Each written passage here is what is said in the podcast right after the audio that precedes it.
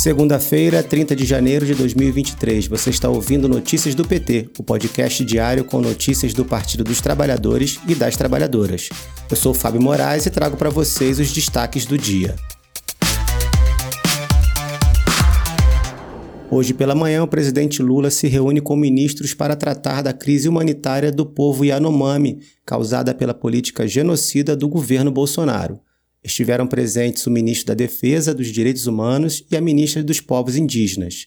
À tarde, Lula recebe o chanceler da Alemanha, Olaf Scholz. Os focos principais da visita devem ser a retomada do Fundo Amazônia e o acordo entre União Europeia e o Mercosul. A Alemanha é a principal doadora do Fundo Amazônia, criado em 2008 para financiar projetos de redução do desmatamento e fiscalização do bioma.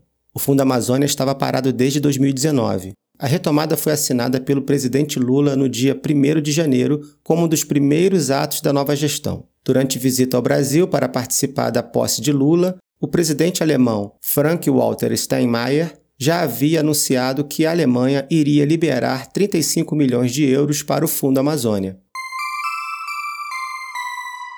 E o gabinete da liderança do PT na Câmara dos Deputados será reinaugurado nesta segunda, 30 de janeiro, após a destruição causada pelos terroristas bolsonaristas. Todos os líderes do partido foram convidados para a reinauguração, incluindo o presidente Lula, que liderou a bancada petista durante a Constituinte.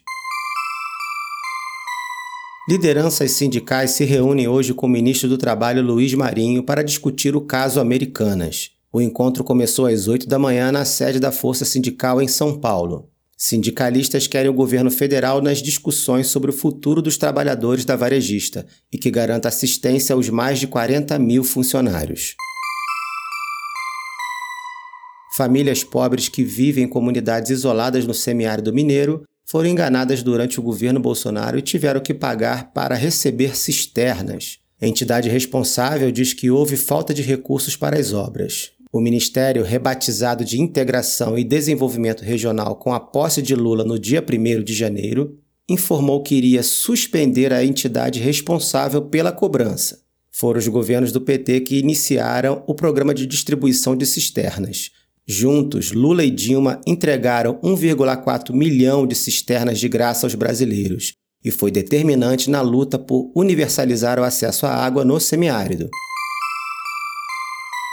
O presidente Lula vai lançar na próxima terça, dia 31 de janeiro, o Conselho Brasil de Participação Social e também o Sistema Interministerial de Participação Social. O anúncio foi feito pelo ministro da Secretaria-Geral da Presidência da República, Márcio Macedo. A pasta será responsável pelo sistema de participação do governo Lula.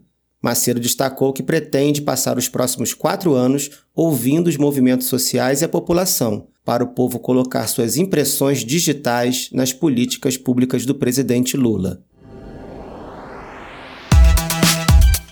Este foi o Notícias do PT. Ele é diário e está disponível na sua plataforma de áudio preferida. Siga o podcast para receber uma notificação toda vez que sair um novo episódio. Se você gostou, deixe cinco estrelas na avaliação e compartilhe. Você encontra mais notícias como estas no portal do PT em pt.org.br.